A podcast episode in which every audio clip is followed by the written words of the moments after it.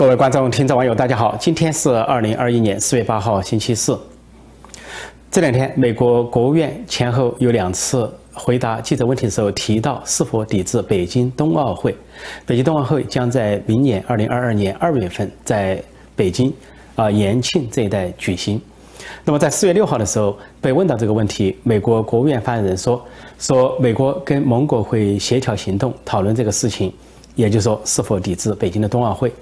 但是第二天，四月七号，啊，美国国务院又澄清说，到现在为止，美国政府没有考虑这件事情，没有跟盟国讨论这个事情，说相关的事情没有在议事日程上。但尽管如此，却激发了两个波浪，一个波浪就是激发了世界范围内讨论、热议、评论是否要抵制北京冬奥会，另一个就是激起了中共方面的抓狂和跳脚。先说这个讨论，呃，就这两天，关于北京冬奥会突然讨论热烈。实际上，在之前呢，就世界范围的人权机构都纷纷发出呼吁，要要求抵制北京冬奥会。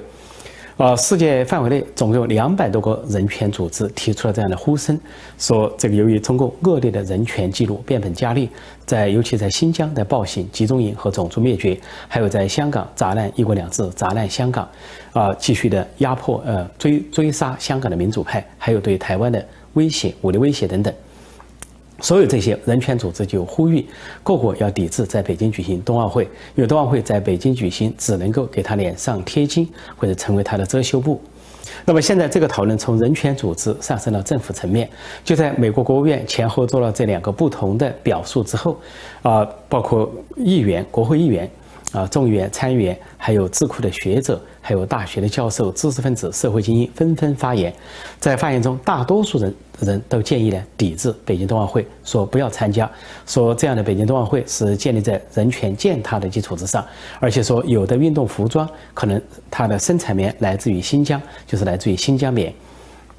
因此呢，都说应该抵制。很多议员和专家学者强烈的呼吁拜登，拜登政府抵制在北京举办冬冬奥会，而且呢，还提出了具体的建议。有的建议说移到日本举行，啊，说日本的夏季这个奥运会就受到了中国所传播的大瘟疫的影响，由于中共制造传呃隐瞒和传播大瘟疫，让日本的呃本来要在日本去年夏天举行的奥运会。被推迟到今年夏天，而今年夏天呢，都还有很多的未知数。说日本受害，国际奥委会受害，受害整个国际社会都在受害。所以有人就建议呢，把冬奥会也移到日本举行。还有一种建议呢，就说移到美国举行。说这个不仅美国这个有这个能力，现在呢，美国是捍卫人权，要接过这个冬奥会的这个呃接力棒过来，把北京从北京移到美国来举行，以彰显奥林匹克的精神。那么这些讨论中也有一些人就说啊，不用抵制，说恰恰要在北京冬奥会上去让北京出丑。说一方面啊，在美国这边要求运动员以实力去击败啊中中国的这些啊呃代表团或者是运动员，以实力取胜，在奥运会战胜中共，这是一个说法。再一个说法就是说啊，不要抵制，是说借北京冬奥会来。彰显新疆问题、香港问题，还有中国的人权问题，就要进行相关的宣传。到这样的宣传是在国际上会形成热潮，到时候在中国境内会被严严密的封杀、严格的封杀，完全被消音。说这两种意见都有，但是呢，就说抵制的声音呢是占上风，不抵制的声音呢是少数。呃，然后经过可能性的评估，很多智库专家经过可能性的评估，说现在事事件还有一年，差不多北京冬奥会还有一年。在一年内变数很大，就说到目前为止啊，说在世界范围内有可能百分之六十的可能性是抵制北京冬奥会，百分之四十可能不抵制。这是目前，但这个可能性会变化。也就是说，随着时间的推移，可能越来越多的国家、越来越多的民意呢主张抵制北京冬奥会。那中国方面呢？北京方面听到这个消息之后就抓狂跳脚，呃。做出强烈的反应，宣称如果美国要抵制啊北京的冬奥会的话，说是中共要做出有力的反制，也就是说要报复，然后对美国发出了一系列的威胁和警告。其实，当其他国家的人权组织在说要抵制冬奥会的时候，中共也是一连串的威胁。这次中共不仅威胁美国，还有外交部发言人赵立坚这个战狼、战狼级的人物啊出来放话，猛烈的抨击美国，呃，说美国的人权有问题，说给了美国落实了五大罪，叫做殖民主义、种族主义、输出动乱，还有干涉主义以及双重标准五大罪。结果，中国的国内外的网民呢，华人网民一解读的就说，这五大罪首先属于中共，比如说殖民主义，中共在新疆和西藏的统治就是典型的殖民主义。凡是懂近代史的人都可以读得出来，懂一点新疆的历史，懂一点西藏的历史，都知道中共在新疆、西藏甚至内蒙古的统治就是呃殖民主义，就他所说的殖民主义。第二个，种族主义，种族主义也发生在这些少数民族地区，比如说在新疆和西藏和内蒙古啊，中共就规定一把手一定是汉人，只有二把手才可能是当地的少数民族。比如在新疆，呃，自治区党委书记一定是汉人，现在是政治局委员陈全国。那只有自治区主席才可能是维吾尔人担任，在西藏也是这样，党委书记一定是汉人，比如说一个姓吴的，那么自治区主席才可能是藏人，在内蒙古也是如此，啊，党委书记现在是石泰峰啊，是个汉人，那么自治区主席是个蒙古族的红二代、红三代，就是布小林是蒙古女王传了三代，从祖父乌兰夫传到父亲布赫，再传到布小林，他们是蒙古人。那么这次对习近平、王沪宁在蒙古搞极左政策，啊，取消蒙古人的语言，想完全搞汉化教育，布小林非常不满，一直呢没有表态，这是布小林跟习近平的矛盾之一，矛盾的呈现之一。那么这就是种族主义了。然后接下来中共所说的输出动乱，中共就在现成的输出动乱，比如说缅甸，缅甸在过去五到十年好端端的实现了。民主十年，民主改革都是有正常的选举、言论自由、新闻自由、互联网自由。突然，中共支持缅甸军方发动政变，二月一号发动政变，结果颠覆了民选政府，啊，呃，这个军事政权号称要以军事手段统治至少一年，而且还不一定还政于民。在这样的情况下，就激起了民众的抗争，全国范围内的不抵呃这个不服从运动，啊，不合作运动。和平、理性、非暴力的抵抗运动，但是缅甸军方却开枪，在不同的地方开枪，现在已经有五六百人被打死。也就是说，好端端的一个缅甸，一个东南亚国家，一个五千六百万人口的国家，被中共支持军方政变，希望缅甸变成像中国这样的独裁国家，而陷入了动乱。这是中共输出动乱的明确的例子，就在旁边。另外，中国有指控美国说是干涉主义，中共一直在干涉其他国家内政，尤其是一带一路，通过钱来干涉其他国家。一带一路像伊斯、中东国家、中亚国家，还有非洲国家，中共在拿钱来做事。如果说这个听从中共的、跟中共啊同声一气的，他给钱；如果跟中共不对付的，就不给钱。像伊斯兰卡，中共在那里啊投资搞一带一路工程啊，如果还不起债务。那就拿港口来抵，而且那个斯里兰卡的总统就炫耀说，习近平主席给了我二十亿人民币，叫我该怎么花就怎么花，不用报什么项目，就不要项目也可以花钱。还有中亚国家像啊乌兹别克、塔吉克斯坦，说中共这些政府给他们塞的这个厚厚的信封越来越多，就是直接的贿赂。贿赂来收买当地的政客，来改变当地的政治，这是赤裸裸的干涉。而这种干涉还不是以什么人主、民主、人权、自由的价值去影响其他国家，而是以专制和腐败去影响这些国家。就是中共的这个价值体系，专制和腐败。说凡是中共势力到达的地方，都是专制和腐败的这个影响力，甚至就变成了专制和腐败的国家。就像柬埔寨，还有马耳他一度，还有这些非洲国家。还有中南美洲的一些国家，如果说陷入了专制和腐败，那就在中共的影响之下，中共的干涉之下。这个赵立坚指控美国还有一条说双重标准，但是谁都知道，就是中国的网民自己都可以回答，中共是典型的双重标准。比如说前几天，呃，王毅在这个大言不惭的跟新华社讲，说不认可高人一等的国家，啊，不同意国际上的事务由一个国家说了算，结果他在国内评论区翻车。在这个微博上翻车，老百老百姓都纷纷的说，中国就是一个高人一等的国家，也就是说不准别人高做高人一等的国家，但是中国自己是一个高人一等的国家，是因为分三六九等啊，领导人有特工，有专门的医院，专门的这些护士、专机等等，那么层层下来把老百姓压在底层。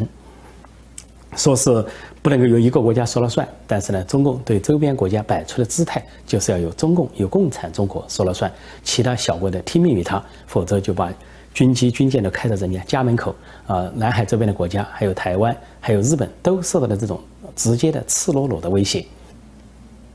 而在中国国内，中国还有一个典型的双重标准，就是关于数字，呃，比如说武汉死亡的数字，或者说中印边界冲突中啊，中方共军呃伤亡的数字，这都不准人议论，由他说了算。另外，最近呢，关于这个所谓烈士，中共自封的烈士也是一个标准。这个标准是什么？以中共的标准为准，但是由他说了算，别人不能说了算。任何人如果对那个中印边界啊共军的伤亡数字质疑的话，就要被抓起来；或者说对武汉的数字质疑的话，那就要被封口，轻则封口，重则就可能是去抓捕。啊，同样呢，对这个所谓的烈士，中共自封为烈士啊，大大小小封了很多，什么董存瑞、刘胡兰等等，实际上都存在很多的造假、虚假，但是人民。不能够说话，只有任何人议论一下，就立即被抓捕。这里面的双重标准就是只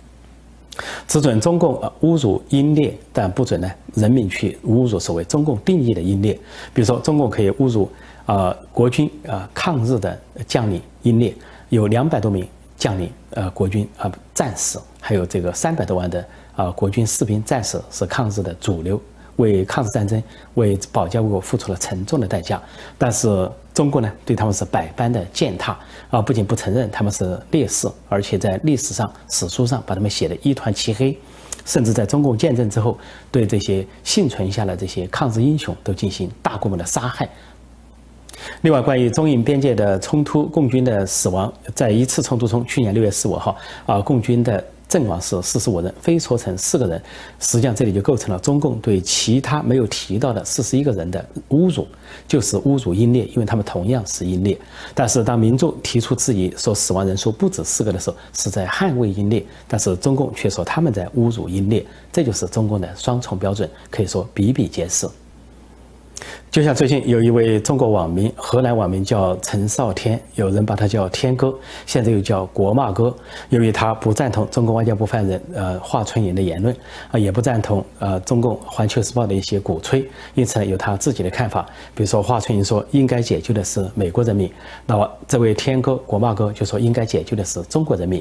另外，他也比较中美两国制度，尤其在新型冠状病毒或者疫苗方面，双方的这个优劣等等，结果。被中共抓起来，抓起来还准备判刑，给他罗列了什么罪呢？说他是在攻击中国的制度啊，炒作说敏感问题，什么攻击和丑化国家工作人员，呃，还说是损害了国家的形象，损害了中国的利益。但是在美国这边绝对找不到这样的例子，比如任何中国网民批评了现任的拜登政府也好，批评了过去的川普政府也好，绝对落不到这样的罪名，说是什么在啊制造炒作敏感事件。什么攻击、丑化这个国家工作人员啊，或者说攻击国家的制度，还有就说是损害了美国的利益等等。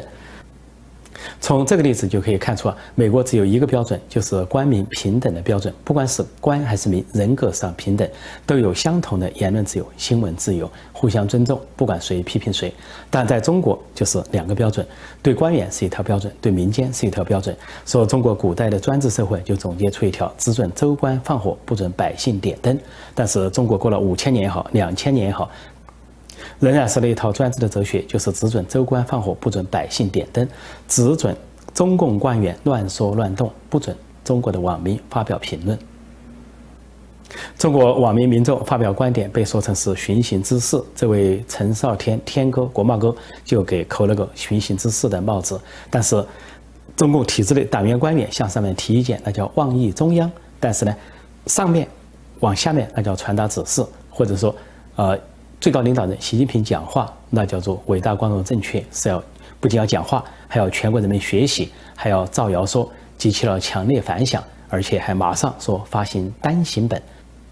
官民不平等，人格不平等，呃，民众不没有言论自由、新闻自由，但是呢，呃，官员尤其领导人，尤其最高领导人有无限的言论自由和新闻自由。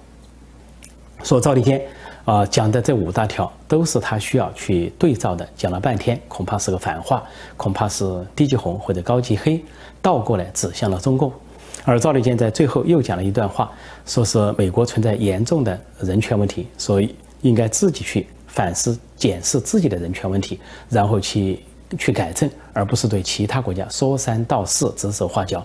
这恰恰符合中共本身。中共应该说，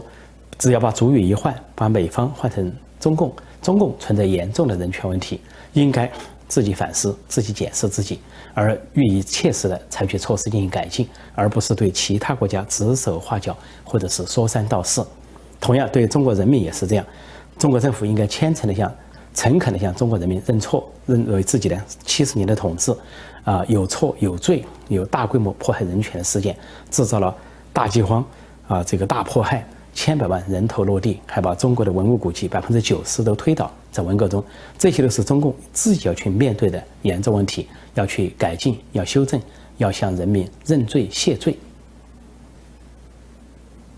中共大搞战狼外交，不仅外交部发言人是战狼，驻外大使也是战狼。现在招惹了很多的国家，在欧洲是一个接一个的欧洲国家的外交部召见啊中国的大使，啊中共的大使对他们一些猖狂的做法提出抗议。那么现在又惹翻了土耳其啊，这两天土耳其的政府又召见了中共驻土耳其大使刘少斌，向他表达了强烈的关注和谴责。结果事情是什么呢？事情是啊。在土耳土耳其是一个民主国家，它有言论自由。那土耳其有两个在野党的政治人物，在纪念维吾尔人的一个历史上的一个起义，说三十一周年的时候，发表了他们自己的观点。结果，中共驻土耳其这个大使啊刘少斌就开始谩骂，而且发推文啊抨击呃土耳其的反对党在野党，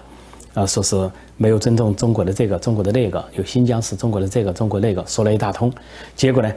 他的推文有两个，马上被土耳其的网民洗版。洗版的话就是说，下面全部是清一色的抨击中共这个大使或者大使馆的言论。其中一则在八小时内达了八千条的评论，几乎是一边倒的抨击中共，说中共啊没有外交礼仪，是这个超越了外交官的身份。还有呢，就是表达粗鲁啊，试试图对封杀土耳其境内的言论自由，对反对党领袖说的话，企图要去封杀或恐吓。在这样的背景下，土耳其政府就召见了中共这个大使刘少斌，向他表达了抗议。所以这是外国政府召见中国大使的又一波。在习近平的亲自指指示下，要求搞战狼外交，而且说要解决挨骂的问题，把别人的正客观的评论或者是批评说成是骂，而就叫这些啊中国的。驻外大使或者外交部发言人充当战狼，要骂回去，哪怕是污言秽语都要骂回去。所以在巴西闯祸，在欧洲闯祸，在加拿大闯祸，在美国闯祸，现在又在土耳其闯祸。说这不是第一次，也不是最后一次，不是第一波，也不是最后一波。只要中共的战狼外交在不断的升级，在抓狂，在声嘶力竭，在穷凶极恶。那么，中共驻各国大使就会更多的遭到当地政府的召见和抗议，甚至谴责。那么，这是大概率事件，也是近期的呃事态的发展的趋势和走向。甚至这些交涉事件，就是外国政府召见中共大使啊，表达抗议这种事件，已经成了各国的热门新闻。这是中共战狼外交所创下的热门新闻，不断创下的热门新闻。好，今天我就暂时讲到这里，谢谢大家收看收听，再见。